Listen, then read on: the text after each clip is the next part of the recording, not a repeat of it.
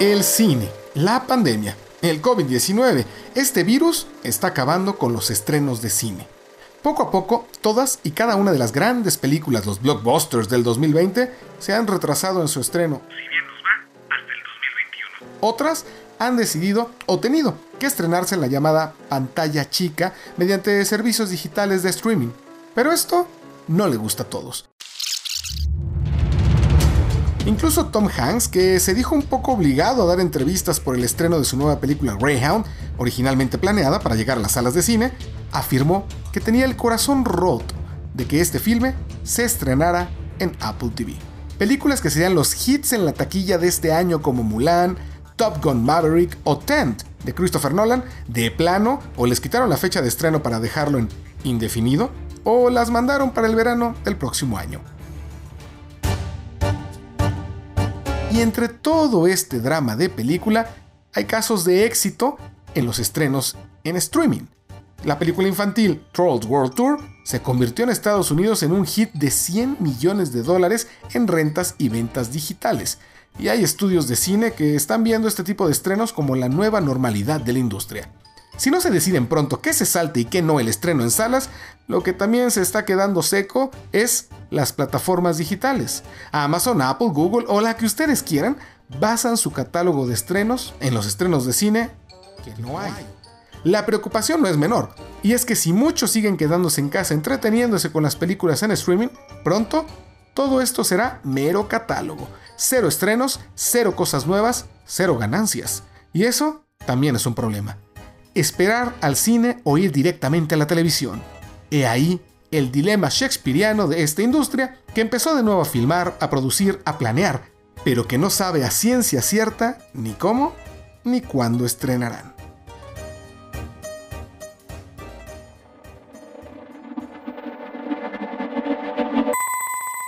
Esta semana en Pixeles. iPhone Made in México. El gobierno mexicano quiere convencer a Apple de que ya no manufacture los teléfonos en China. Te contaremos cómo quiere lograr esto. Twitter podría costarte y es que están pensando en un sistema de suscripción. Ahorita les decimos por qué. Llega Hero a México, el sistema de Amazon de red en Maya para tu casa que puede mejorar tu servicio de internet muchísimo. OLED y los deportes, porque esta tecnología es la mejor para ver un buen partido de prácticamente lo que sea. Se retrasa el mundo del cine, como ya lo decíamos, y hay malas noticias para el mundo de la ciencia ficción. Y en pixeles y videojuegos, los juegos para Xbox One Series X fueron presentados, pero hay muchas preguntas y dudas sobre si llegarán solo para esa consola o también para la generación actual como lo prometió Microsoft. Comenzamos. Esto es eh, un momento de tecnología. Esto es Pixeles, un podcast para hablar de lo último de la industria de la tecnología, cultura geek y videojuegos.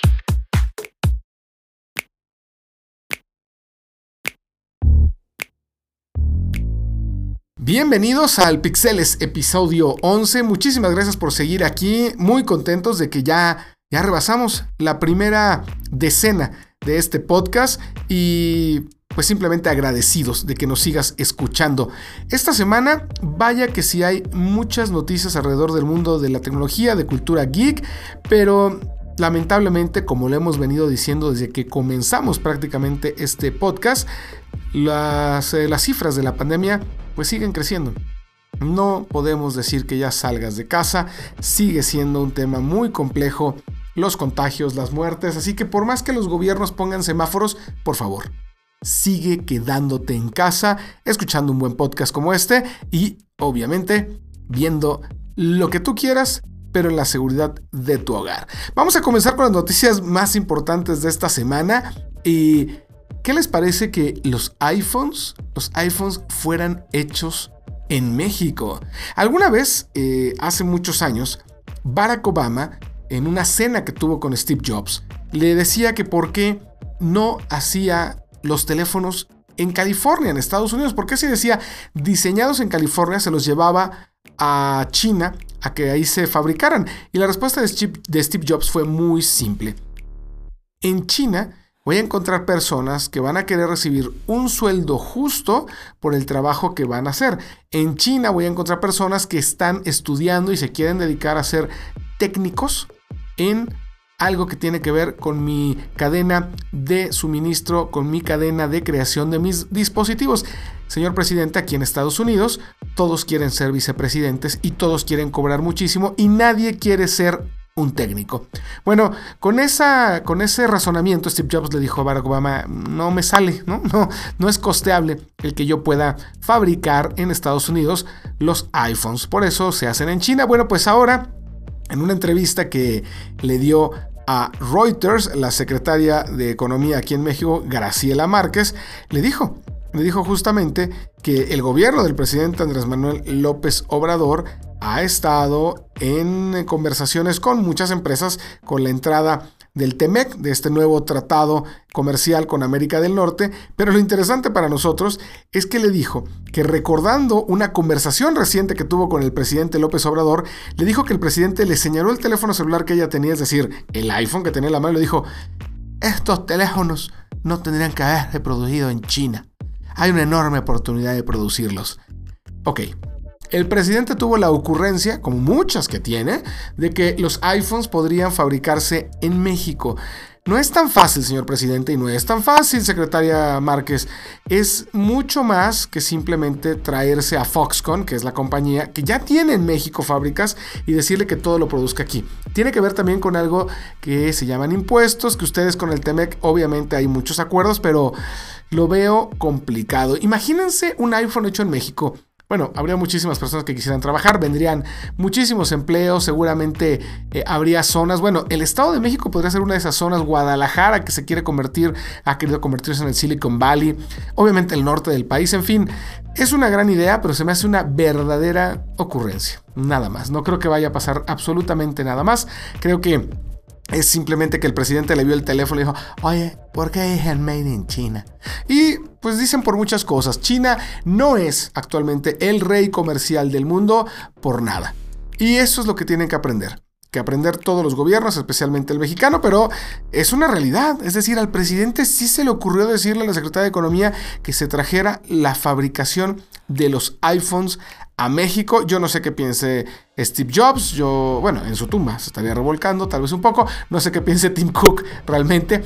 Eh, hay que recordar que el gobernador de Guanajuato, Diego Sinoé, hace poco le dijo a, Elon Musk, tráete la producción de Tesla a Guanajuato. Es decir, hay intención del gobierno mexicano de realmente ganarse a los grandes titanes de la tecnología para que inviertan en nuestros países. O en, en nuestro país, digo, en Latinoamérica, pero en nuestro país, en México. ¿Ustedes creen que eh, realmente sería posible que Apple dejar a China o buena parte de China para fabricar los iPhones en México? Eh, insisto, se escucha descabellado, no sé si, si, todas las condiciones se den, pero hay muchas empresas que aquí fabrican muchísimas cosas. Hisense fabrica muchas de sus televisiones en México, eh, automotrices fabrican sus automóviles para distribución global en México, LG tiene fábricas en México, Samsung tiene fábricas en México. En una de esas la ocurrencia del señor presidente podría resultar cierta y ya veremos si en verdad se da que se fabriquen y que veamos que diga iPhone Made in México.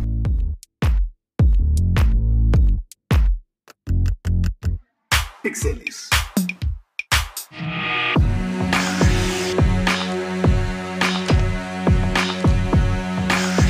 Bueno, pues empezaron también a darse los eh, resultados financieros de las empresas. No todos les ha ido muy bien. La realidad es que hay eh, algunos que han bajado sus costos, algunos que han subido. Twitter es uno de ellos. Y la compañía de Jack Dorsey tuvo una pérdida operativa de 124 millones durante el trimestre, pues eh, a medida que fueron disminuyendo los ingresos publicitarios. Obviamente empezó a bajar la cantidad de dinero por la pandemia que entraba eh, a Twitter, como a todas las empresas básicamente. Pero de acuerdo con la cuenta de Twitter Investor Relations, es decir, la cuenta donde informan a los inversionistas de Twitter qué es lo que está pasando, eh, Dorsey, Jack Dorsey, el cofundador de Twitter, mencionó que probablemente pues, se van a ver algunas pruebas de otro tipo de sistemas de ingresos. Una de ellas es un sistema que incluya suscripciones u otro tipo de mecanismos para ganar dinero. Yo no sé cómo sería un modelo de suscripción de Twitter.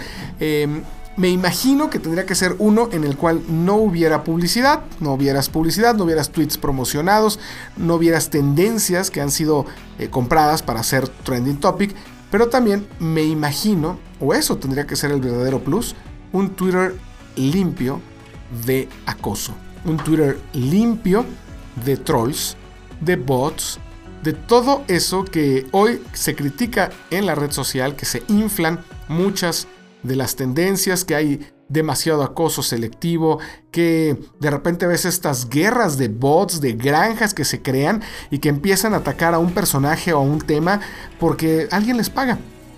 Alguien crea estas granjas y se convierten en, una pesadilla. Hay personas que, han tenido eh, grandes, grandes daños, eh, incluso psicológicos, por los ataques que reciben en Twitter. Por ahí dicen, no, pues es que si te metes a Twitter tienes que tener la piel dura, tienes que ser, tienes que aguantar vara. No, creo que es responsabilidad de la red social el, mantener una conversación sana. Han hecho grandes esfuerzos, he visto cómo han hecho esos esfuerzos, yo admiro las políticas en contra de los acosos y de eh, las fake news que hace Twitter, pero no ha sido suficiente como no lo es de muchas otras redes sociales porque es imposible cuando ya tienes tantos millones y millones de usuarios, pero si se llega a concretar un sistema de suscripción en Twitter, como lo dijeron eh, en estas reuniones con inversionistas que están como una idea, como algo en prueba, la principal razón no es que no tengan publicidad. Twitter lo que tendría que tener como un plus, aunque la verdad es que tendría que ser para toda la comunidad, si voy a pagar por estar en Twitter, que no existan trolls, que no haya granjas de trolls, que no haya acoso selectivo, que no haya pornografía, que no haya prostitución, en Twitter, hoy se ha convertido en un prostíbulo muchas cuentas, porque ahí es donde ahora se anuncian muchísimas eh, chicas y chicos que ofrecen este tipo de servicios y que no hay una restricción para ver esas cuentas y que cualquier persona, un menor de edad, se las puede encontrar. Es un mundo demasiado abierto. Así que un modelo de suscripción de Twitter tendría que ser aquel que nos permita el acceder a contenidos sanos, a una conversación eh, pues curada y que de esa manera pudiéramos realmente tener al pajarito azul y a sus caracteres volando, volando sin jaula.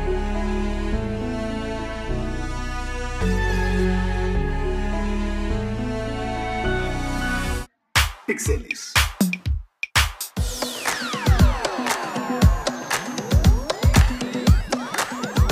¿Qué tan rápida es tu internet? En serio, o sea, te lo estoy preguntando en serio. ¿Cuánto pagas por internet y cuántos megas dicen que tienes? ¿20? ¿30? Bueno, ¿200? Y cuando haces un speed test, ¿realmente llega a esa velocidad?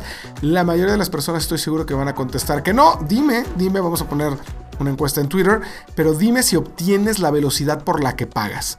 La mayoría de las personas, supongo, porque me lo dicen todo el tiempo, no. Y es muy frustrante saber que estás pagando por hasta 100 megas o hasta 50 megas. Digo, está el hasta, pero que no llegues ni a la mitad de eso. Esto no tiene que ver necesariamente con la compañía que te da el servicio.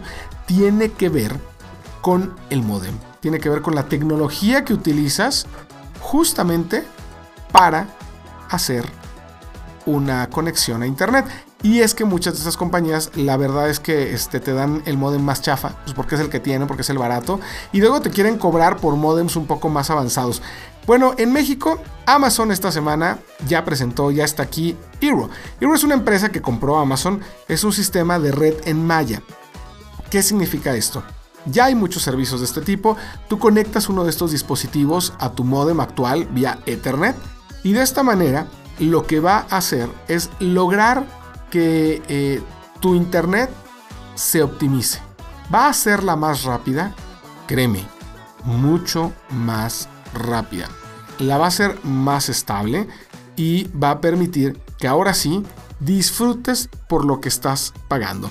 Hay una aplicación, bajas la aplicación también que se llama Hero para administrar tu red y con ella puedes pausar el internet, compartir la red con tus amigos, con alguien que llega de invitado, aunque estés o no estés en casa.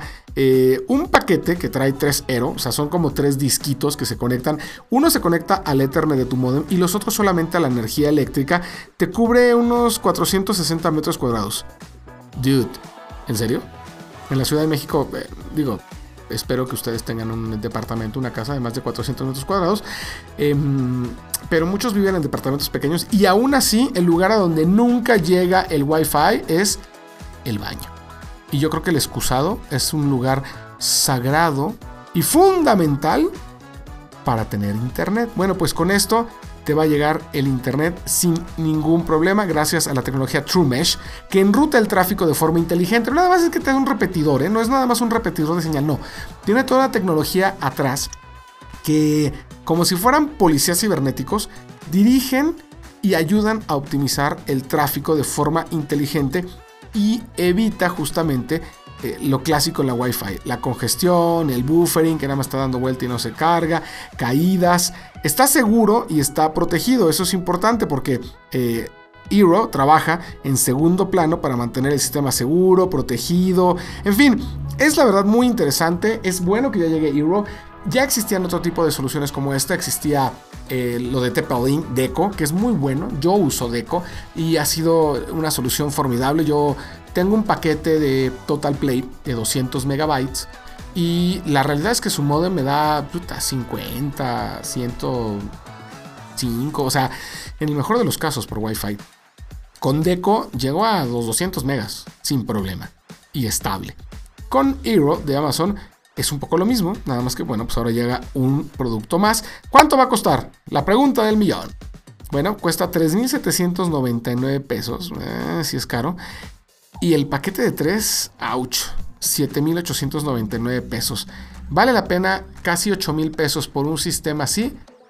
Yo te digo que sí. Sí vale la pena porque vas a, realmente sacarle jugo a tu internet. Vas a sacarle jugo a eso que pagas cada mes y que muchas veces este, es muy frustrante el no poder eh, lograr que tu conexión sea estable, que tu conexión puede hacer las cosas, ¿me explicó? O sea, eso creo que es lo, más fundamental de Hero. Eh, hablé con el fundador de Hero, eh, tuve una entrevista con él y fue muy interesante cómo me contó justamente que fue una idea que se le ocurrió porque pues él tenía una bronca en su casa, él no tenía internet y dijo, ¿cómo le hago para resolverlo? Hero y bueno, ahora es millonario y tiene muchísimas, muchísimas ideas que comparte junto con Amazon. Creo que si quieres mejorar tu internet, esta es la opción. Hero de Amazon, red en Maya. Ah, ojo, bien interesante. La red, cuando la creas, se crea otra red. A lo mejor la primera se llama Pixeles 1, la segunda se va a llamar Pixeles 2. No va a cambiar de nombre nunca más. No es que, ay, en el baño se llama Pixeles Baño y en la recámara se llama Pixeles Recámara 1, porque luego pasa eso cuando han comprado modems. Aquí se conectan entre sí, se hablan, por eso se llama red en Maya. Y la red se va a llamar siempre igual. Gran solución que va a hacer que ahora sí, ahora sí le saques jugo a lo que pagas por tu velocidad de internet.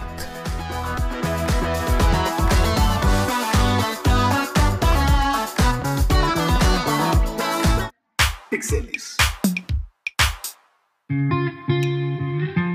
Los deportes están regresando. Cada vez más hay ligas de todo tipo de deportes que están regresando a sus torneos sin público. Lamentablemente no es momento aún de que podamos ir a los estadios a disfrutar de un partido de fútbol, de hockey, de tenis, de fútbol americano, de béisbol con los amigos, pero ya están empezando a llegar. Y me preguntaban de repente, bueno, pues ante esta nueva normalidad, ante la, cuestión de estar en casa, creo que es momento de invertir en un dispositivo, en una pantalla que te haga disfrutar los contenidos de manera extraordinaria. Ya lo hemos hablado en este espacio y lo he hablado en otros espacios. Creo que la tecnología OLED es la más indicada, es la mejor. Em, y bueno, aunque hoy en día ya hay varias marcas que manejan OLED, Sony en México ha estado manejando OLED desde hace un tiempo, los pioneros son LG. Y LG eh, creo que además tiene muchísima experiencia para crear no solamente pantallas, sino las configuraciones, los chips, el sistema operativo que permite justamente que tengamos una gran calidad de imagen. En términos de deportes, es una súper, súper idea y es una maravilla el ver algo en OLED. Yo he estado viendo últimamente partidos de fútbol en OLED y tiene una tecnología que con los movimientos rápidos, cuando ves un balón rápido, una pelota que va ahí a los, a los jugadores corriendo, fíjense bien, en las tecnologías LED, en otras televisiones, luego se ve como fantasmita, ¿no? Como que no lo ves claro. La tecnología OLED y las pantallas de LG tienen eh, un sistema especial que ayuda a tener menos desenfoque y parpadeo que los televisiones eh, pues, tradicionales LED. Con esto, que se llama OLED Motion Pro, pues los llenos se ven clarititos, los deportes, perdón, se ven súper claritos, todo se ve claro, se ve lleno de color, se ve eh, todo súper bien, así que eso es una gran, gran tecnología, el True Motion y el OLED Motion Pro. Ahora, el sonido.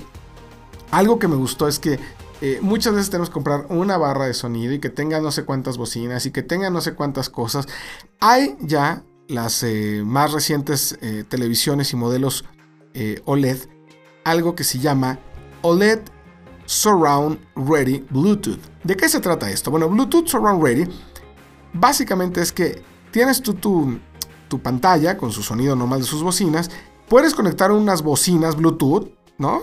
Que sean iguales, hay, unos modelos del G muy bonitos, chiquitas, y este sistema Bluetooth Surround Ready las identifica y te crea todo un sistema totalmente inmersivo, surround, de lo que quieras. Pero en deportes, bueno, imagínate, escuchas y ahorita que están haciendo muchas cosas de tecnología alrededor del surround, en el cual, aunque los estadios estén vacíos, están poniendo los audios de FIFA, por ejemplo, de FIFA, el videojuego de EA Sports, en los partidos de fútbol de la Liga Española. Bueno, con este tipo de tecnología vas a sentirte en el estadio, ¿eh? No hay más.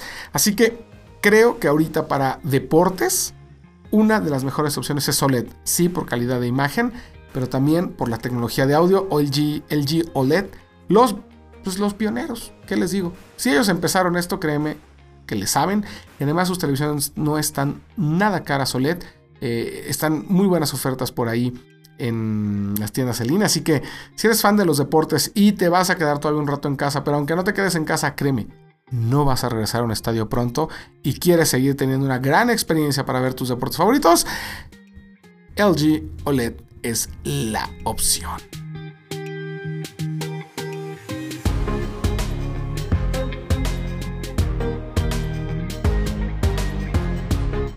Pixeles.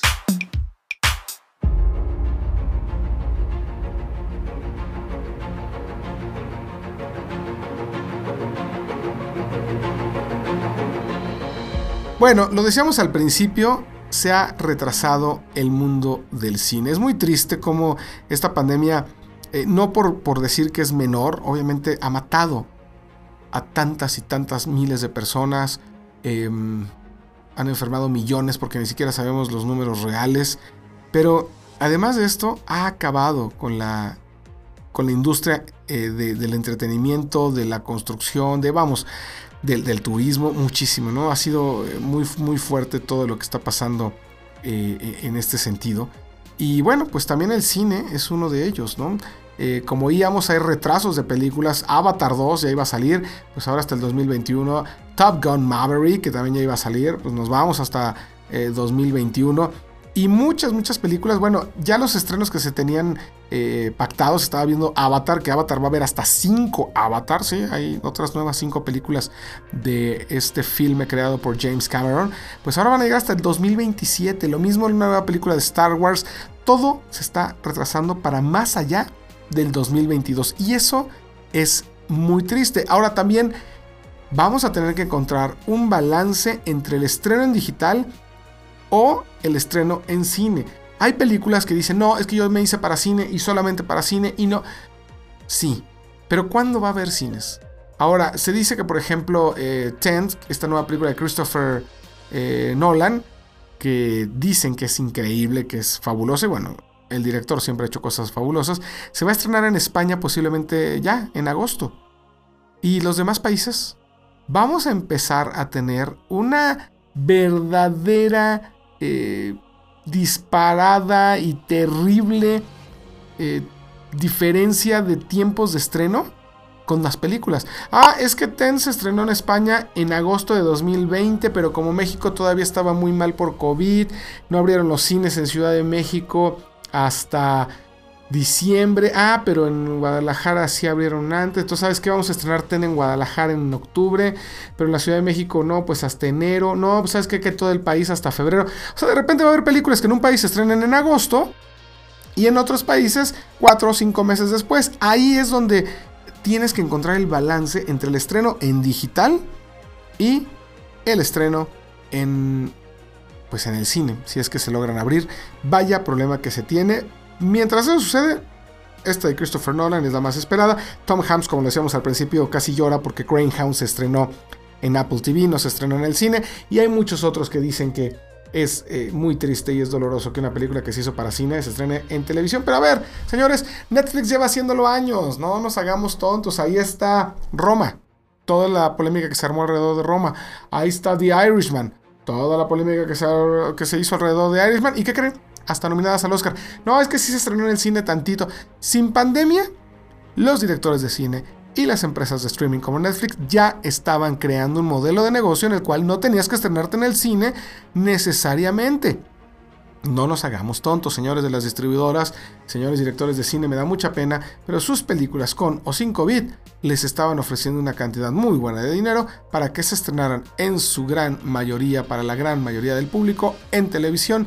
Paren el tren del mame, dejen que algunas películas lleguen directamente a digital, porque va a ser la única forma en la cual van a tener dinero y nos van a dejar disfrutar a nosotros, al público, de las películas. Hay toda una generación que sin duda amamos el cine y amamos la experiencia que es el cine y nunca, nunca va a ser igual ver una película en tu casa, en una pantalla, por muy buena que sea. Eh, pues va a haber una diferencia con el cine, pero sí puedes lograr tener una experiencia diferente, con una nitidez diferente, con un sonido diferente, adaptado a ti, que te haga disfrutar una película que se tenía que estrenar en el cine, tal vez como si siguieras ahí, pero sin duda hay público para todos. Así que los que nos gusta el cine, cuando podamos iremos, pero si no, déjanos ver la película en nuestras televisiones, que créeme, hay grandes opciones, como decíamos, OLED es una de ellas para poder ver películas.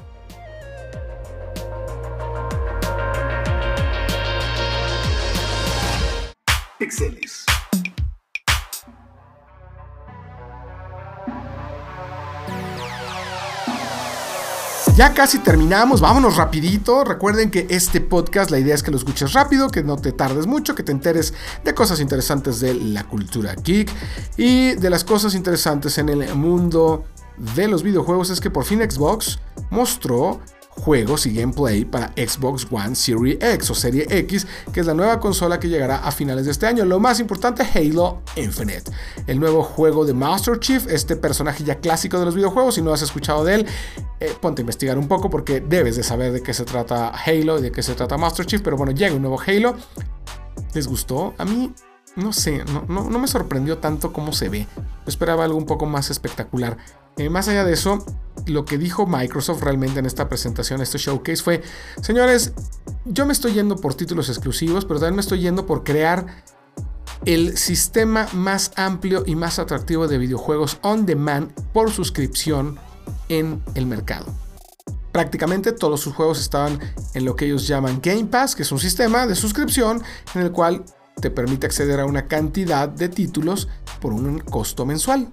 Y eso es lo que más presumió Microsoft en este showcase. No presumió mucho más de la consola nueva, no presumió mucho más de juegos nuevos, no presumió más de gráficos, presumió de que casi todos los juegos los vas a poder encontrar en Game Pass. Hay una duda muy grande ahí porque habían dicho que los juegos que salgan para Xbox Series X eh, va a haber como las versiones para Xbox One que es la, generación actual, pero de repente no aparecía eso y entonces se hicieron bolas, todavía no está como muy claro si en verdad los juegos que salgan para Series X simplemente están optimizados y eh, realmente van a tener su contraparte para el Xbox actual, algo que, que habían dicho ellos, Microsoft lo había prometido, había prometido que no iba a causar que fueras corriendo a comprar una nueva consola y que la otra se hiciera obsoleta de un día para otro, pero creo que no les quedó claro o los modelos de negocio están cambiando. Esa duda todavía no se disipa si los videojuegos para Xbox One Series X también van a tener una versión un poquito baja para la generación actual de videojuegos. Ya veremos. Pero lo que sí les puedo decir es que el futuro de los videojuegos es en los modelos de suscripción. Apple Arcade ha sido un éxito desde mi punto de vista. Tiene grandes juegos. Google todavía no llega bien a México. Xbox em, Game Pass le está yendo muy bien. PlayStation. PlayStation tiene muy buenos juegos. Me encanta la consola. Creo que estoy emocionado con varios títulos que llegarán para el PlayStation 5 y con cómo es la consola. Pero su sistema de suscripción a juegos no está disponible en México. ¿Por qué nos discriminas PlayStation? Por mucho amor que tengamos a los gráficos de la consola, apreciamos los mexicanos, creo, hablo por muchos, que nos tomen en cuenta, que nos den todo, que no nos hagan sentirnos que somos un mercado distinto. Y Xbox, eso es lo que ha logrado. Ha logrado que los mexicanos nos sintamos queridos, que los mexicanos nos sintamos apapachados, que los mexicanos y los latinoamericanos nos sintamos tomados en cuenta. PlayStation desapareció su división incluso de PR de Latinoamérica, realmente ya no existe. Desapareció todo lo que había construido en Latinoamérica, que era muy bueno, no le importó. Así que PlayStation es una gran consola, PlayStation 5, la que llegará, sin duda tendrá grandes gráficos, pero Xbox tiene corazón. Está demostrando que le importan los gamers y eso podría ser definitivo para la toma de decisión de qué consola comprar. Así que, ojo, ding, ding, ding, ding, ding. Esto es un aviso para PlayStation. Por muy buenos juegos que tengas, no dejes de tomar en cuenta a la gente que te compra y que hace tu consola sea un éxito.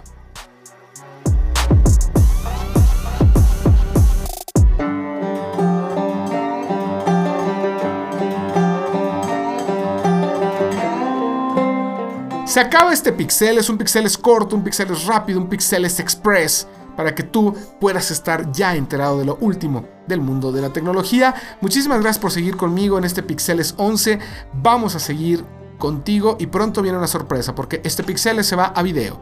Pixeles va a ser un podcast de audio y un podcast de video, así que espéralo muy pronto y sin duda vamos por más. La siguiente semana la siguiente semana vienen cosas interesantes. Agosto, agosto se pinta y se viene, bueno, con miles de cosas. Viene el Unpack de Samsung, vienen presentaciones. Oppo va a presentar ya teléfono en México, no hablamos mucho de eso, pero incluso va a ser una experiencia, como dicen ellos, en nuestro país. En fin, viene mucha información, pero mientras eso sucede me despido de este Pixeles. Yo soy Fernando Santillanes, me encuentras en las redes sociales como arroba Santillanes con ese al principio y ese al final. Por favor, no dejes de buscarme, escríbeme qué quieres escuchar en este podcast, sé parte de este podcast, mándame un audio, vamos a ponerlo aquí. Quiero platicar contigo, quiero que seas un colaborador de, de Pixeles, así que por favor escríbeme y mientras lo haces y eso sucede, cuídate mucho, no salgas de casa. Nos vemos muy pronto con más de todo esto, nos escuchamos con más del mundo de los geeks. Bye bye.